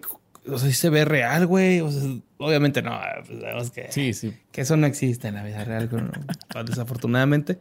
Pero Sí, sí te incita, güey, a decir, ah, sí, güey, está moviendo esta pedo. También en 1999 interpretó a Willow Johnson en la película de televisión para Disney Channel Balloon Farm. Audicionó para un papel en el remake de Parent Trap, que en español es la de las gemelas. Juego de gemelas. Juego de Juego de gemelas. gemelas. Y pero se consideró que ella era demasiado joven para este papel y mejor se lo dieron a Lindsay Lohan. ¿Quién es ella? ¿Estás en la lista? Oh, Yo quisiera estar en en esa lista. una fiesta con Lindsay Lohan, güey. Y su aparición en la película del año 2000, Thomas y el eh, Thomas and the Magic Railroad. Como que Thomas y las vías. Pues Thomas el tren. ¿no? Sí, es ¿Es de Thomas? Thomas el tren. Fue su último papel cinematográfico importante hasta esa fecha. Una vez que se completó esta película, Wilson decidió concentrarse en la escuela en lugar de actuar en películas. En ese momento de su carrera, los guiones le eran enviados hasta su casa para que ella no tuviera que ir a castings. No mames. La estaban a busque y busque, todo el mundo quería con ella, pero pues ella dijo, ¿sabes qué? Ya no, por ahí dicen que pues que la muerte de su mamá la... como que le hizo perder el gusto por la actuación. Pero también a los 12 años Wilson fue diagnosticada con trastorno obsesivo compulsivo. También le, eh, le diagnosticaron TDAH O sea que sí le gusta comer las cosas, pero no con magia. sí, güey. Y en el 2015 colaboró con un pro- eh, en un proyecto que se llamaba UROC, una organización sin fines de lucro cuya misión es ayudar a los adolescentes con enfermedades mentales. Sí, vi ese pedo, güey. Apareció en un video para hablar sobre las enfermedades eh, mentales que ella misma experimentó, como la ansiedad, la depresión y el trastorno obsesivo. Sí, de hecho ya fue de las primeras en, no de poner de moda este pedo, pero sí como de ponerlos en el foco de que Pues sí, es un sea, de problema de serio, güey. atención. Es que Ajá, mucha sí, gente luego piensa que el talk nomás es, ay, sí, este, te tienes que lavar las manos. Y, Ajá. Para veces no, es un No, pedo. es un pedo, O sea, güey. sí te, te causa muchos problemas muy, muy cabrones. En el 2012, Wilson apareció brevemente en un episodio de la serie web Miss Connection con el papel de Betty e hizo varias eh, apariciones especiales con That Guy with Glasses. Ma- Mara se llama, ¿verdad? Mara Wilson, Mara sí. Wilson. Ella también explicó por qué renunció a ser actriz. Y cito, actuar en películas no es muy divertido, haciendo la misma cosa una y otra vez hasta que a los ojos del director está bien hecho. No permiten mucho la libertad creativa. Los mejores momentos que he tenido en los rodajes fueron los tiempos en los que los directores me permitieron expresarme, pero eran raros. Y es que sí, una toma la pueden repetir hasta 50 veces. güey. Ah, de hecho, hay, hay una película, no sé cuál es, güey, pero me acuerdo mucho que decían que el director, güey, hizo que la filmaran así como un chingo de veces, ¿no? güey? Así ponle casi llegando a, los, a, las 100, ese- a las 100 tomas, güey.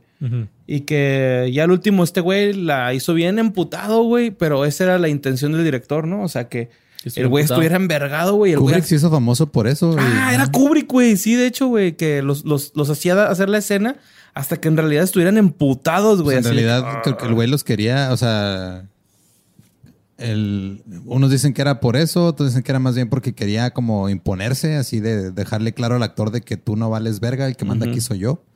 Ok. Y este, y dicen que por eso era muy difícil trabajar con él.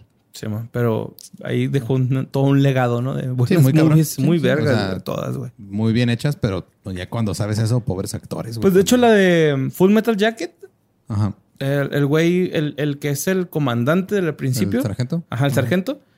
Ese güey ni siquiera iba a actuar en esa movie, güey. O sea, ese güey era como el güey que le Sí. tenía que decir al actor qué, ¿Qué hacer. hacer? Ajá. Y al último este güey dijo, no mames, güey, ¿por qué tenemos este pendejo de actor, güey? Vamos a ponerte a ti, güey. Tú eres, tú fuiste. Y güey. sí da miedo, güey, ese güey, ¿no? Sí, de hecho, la, creo que la historia es porque les empezó a gritar frases que ni, que ni siquiera entendían estos güeyes porque no sabían qué significaban. Y una de ellas es la famosa esa de, de seguro cuando este. Eh, ¿Cómo? Es que me acuerdo en inglés, pero que cuando este, te coges a alguien ni siquiera le, le tocas los huevos, algo así, pero en inglés es el reach around. Ah, ok. y, y- y el güey esté riendo, se va, güey. Ajá. No Y te que, ajá, rías. Se supone que por eso, o sea, les empezó a soltar de esas frases que dijo, güey, o sea, en el pinche guion, puro. a nadie se le hubiera Sí, ocurrido ¿no? poner esto en el guion, tienes que hacerlas tú. Pues bueno, en el 2013 Wilson escribió un artículo para re- la revista en línea cracked.com ofreciendo su opinión de la inestabilidad de algunos ex niños estrellas. Ahora trabaja para Publicolor y tiene la esperanza de entrar en el mercado de las novelas para jóvenes adultos y además que escribió su primera obra off-Broadway, que es como que una obra en Nueva York pero no en Broadway, ¿no? Me imagino. Ajá, eso significa. Muchas obras empiezan como producciones off-Broadway con la esperanza de que alguien llegue y diga, vente a Broadway. Como Eh. las de este, la de Marriage Story, Ujú. Ajá. que el vato que era productor de teatro Ajá. que sí, buscaba... sí, ah, Está Scarlett Johansson y Adam Driver, ¿no? Sí, Sí. Y este, sí, o sea, ella ha luchado mucho por que la gente sepa pues, por lo que pasan los, Los niños, niños, los niños actores, güey. Mira, güey, si alguien quiere, güey, saber qué pasa si tu niño es actor desde chiquito, güey, póngale un documental de pinche Macaulay Culkin, güey. Y con eso se van a dar cuenta cómo acaban, güey. O sea, Y que muchos papás es como que, ah, sí, que mi hijo sea estrella y ay, sí, que salga en el comercialito de bebés y que salga en el comercial de juguetes. no sean, no sean Luisito Rey, güey, ni la mamá de Lucerito, por favor, güey. Si van a ser papás, güey. no Dejen que sus exploten a niños- sus hijos, que tengan una infancia Sí, que normal. Sí, güey. Entonces, que- ¿cómo sale sketch con tu niña, Luis? Es CGI, eso es puro CGI. Ya salió, creo, ¿no? Bueno, pero es que también nuestra forma de grabar es así. Sí, Haces todo esto y quedó. O sea, Sí, Esos güeyes son bien mierdas, Sí, güey. aparte después de ahí este, la llevaste a Burger, Burger King, ¿no? Creo. Burger o King, a le- McDonald's. Ah, por una nieve, güey. Pues de hecho Una sales nieve, ahí ajá. con la nieve y todo el Se la dio a Badía. Bueno, sale a Badía. Wilson también tiene un papel recurrente en un podcast que se llama Welcome to Night Vale, como la mujer vieja sin rostro que vive en secreto en tu casa. Ok. Ese es el papel que ella Pero tiene está en en el ese podcast. podcast. Ajá. De Y- seguro también a ella le dicen así de... Ay, ojalá no te inviten. y- Maldito. En junio del 2016 hizo pública su bisexualidad. No mames. Dijo, soy bi. No sé qué significa esa seña, pero, Yo, pero De es a huevo. pero di- A huevo, güey. asumiré que es apoyo. El pinche placer como sea, carnal. En una entrevista en el 2019 para el sitio web b.org o b.org, Wilson declaró sobre esto. Ella dijo, recuerdo haber pensado para mí misma, cuando era joven, que la bisexualidad tenía más sentido para mí que ser heterosexual o ser gay. Tenía más sentido para mí eh, esto y pensé, bueno, sí, tiene sentido que la gente se sienta atraída por más de un tipo de persona. Y recuerdo haber tenido ese pensamiento, pero a la misma vez pensando que era algo abstracto y no un pensamiento real. Ok. En otras palabras, empezó a tener ahí confusión y decir, bueno, pues yo Sí, siento como bien. que dijo, o sea, tiene más sentido que te guste la persona independientemente de... De su sexo, de su género, perdón. y luego... Pero como que en el momento no se dio cuenta que ella lo sentía, supongo. También continúa diciendo, recuerdo que me atraían las chicas y que me enamoraban de ella y que me enamoraba de ellas en la escuela secundaria y también a una edad muy temprana. Creo que cuando era preadolescente realmente no me di cuenta de que estaba enamorada.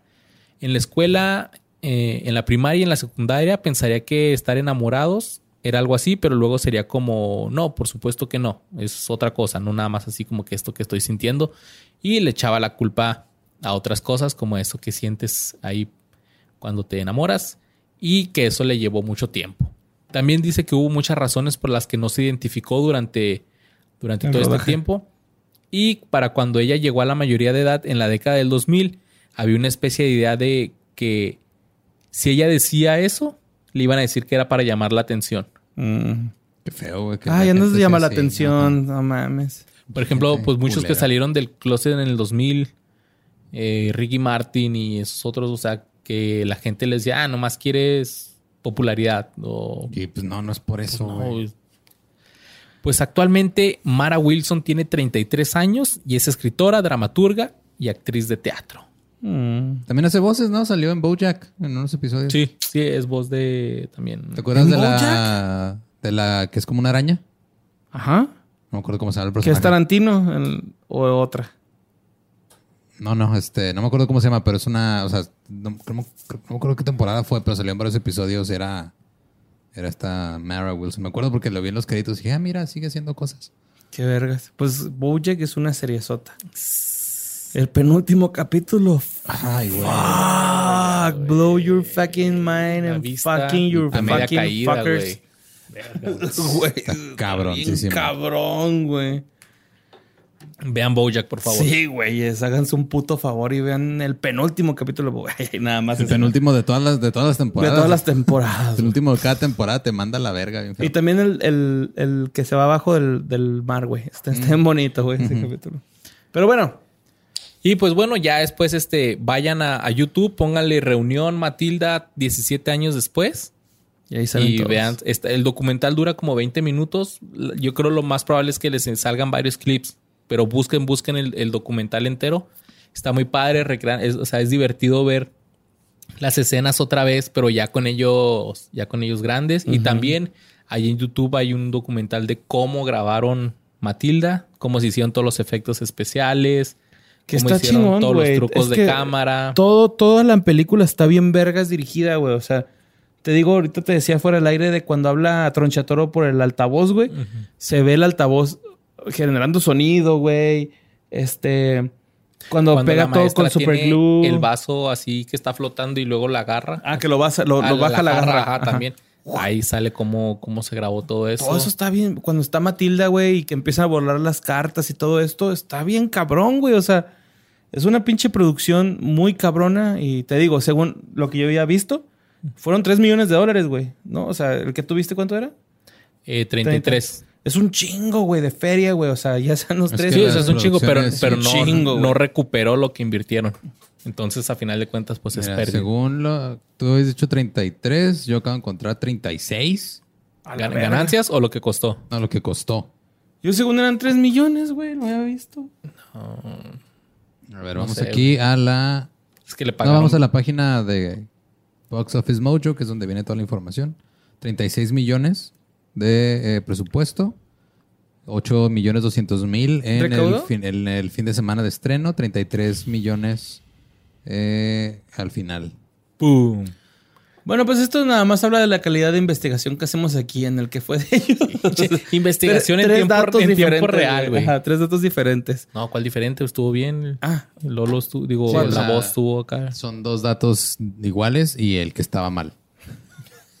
perdón. Cheque tus fuentes. Pero sí, este, una película que cuando mi niña me dice, quiero ver Matilda, le digo, pon Matilda. Y me la gento todo. Es lo mismo con los pequeños gigantes, gigantes Little Rascals, Sandlot, este Space Jam. Pequeño Diablillo, Space Jam. Todas estas películas que veíamos en el 20 de morros, güey, ¿no? O sea, eran casi todas eran el 20, unas eran en el 5, pero Y una vez más, pues, este, actores que ya no, ya no siguieron. O sea, todos ellos son reconocidos. Y algo que me sorprende es que ninguno de ellos va a Comic Cons o hicieron un circo, güey. El circo de Bruce. Todo el pinche show nomás. Bruce, Bruce, Bruce. Sí, güey. sea, comiendo pastel, güey. porque pelabas, güey. Si es una, una convención y te dicen que va a estar Bruce de Matilda, güey. Eso sí, llama la voy, atención, sí voy, güey. Y la gente a huevo se va a tomar fotos. Por el mame, güey, nomás Yo por voy el llevo un mame, pinche pastel, güey, nomás, va.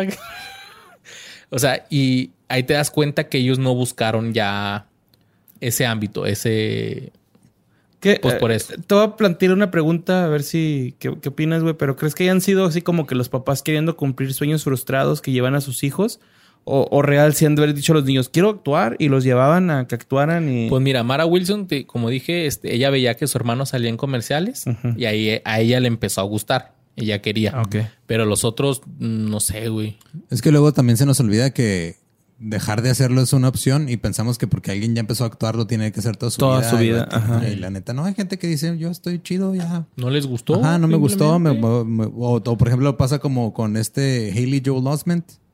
De que cuando, o sea, se volvió muy famoso por el sexto sentido. Ajá. y luego le, le calmó un rato. Ya cuando estaba, o sea, el güey fue a estudiar y todo. Y luego ya de adulto regresó a actuar otra vez. Y salió varias temporadas de Silicon Valley y de otras cosas. Pero pues, o sea. También el que- de... Y la gente piensa así como que no, es Veo que gente nadie te muerta, quiso. ¿no? El, el- Simón, sí, él- También pues, él, ese. él también... él ¿Es, el mismo? Ajá. Ajá. ¿El de Star Wars también es el mismo? No, no, el de Star No, no, Wars, no. ese sí se fue a la verga bien feo. Sí, se puso gordito y la verga, ¿no? No, Acá. ese es Haley Joel Osment, el de sexto sentido. El de Star Wars, el de Anakin, ese güey sí es otro. Ah, que ya vamos a hablar de qué fue de niños. Actor, estaría Niños chido, ¿no? actores. Aquí niños actores. ¿Qué? ¿Qué? Pero sí, Sandlot deberíamos de hacerlo porque es el soundtrack más vergas de la historia. Después de Baby Driver. Así es. Esperemos Baby que les Driver haya pasado gustado qué fue de los personajes de Matilda. Nosotros nos encanta, vean la película y Por fin logramos hacer un podcast de hora y media. menos, Un ¿no? poquito menos, ajá. Yeah. Discúlpenos por los otros podcasts de dos horas, Ya que aunque nos- ya nos dijeron que está chido que sean de dos horas, Sí, pero, pero no- queremos pero darles no un contenido. seguidos, queremos darles contenido más digerible, que, ok, fueron dos horas en los pasados, ahora esta es una hora, chingón, ¿no? Los queremos un chingo, güey. Si estamos, a mí me buscan como Luisardo García. A mí como Mario López Capi, recuerden seguirnos en nuestras redes sociales que son ¿Qué fue de podcast? ¿Qué fue podcast? Y el, el fanpage que es fans de ¿Qué fue de ellos? Si los esperamos, esperamos sus memes y nos vemos el viernes con las reacciones y comentarios de esto. Chido. Bye muchachos, cuídense mucho, los queremos.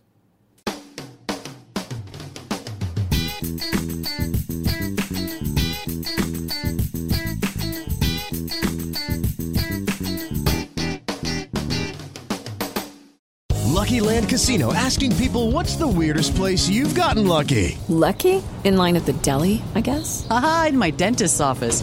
More than once, actually. Do I have to say? Yes, you do. In the car before my kids' PTA meeting. Really? Yes. Excuse me, what's the weirdest place you've gotten lucky? I never win and tell. Well, there you have it. You can get lucky anywhere playing at LuckyLandSlots.com. Play for free right now. Are you feeling lucky? No purchase necessary. Void where prohibited by law. 18 plus. Terms and conditions apply. See website for details.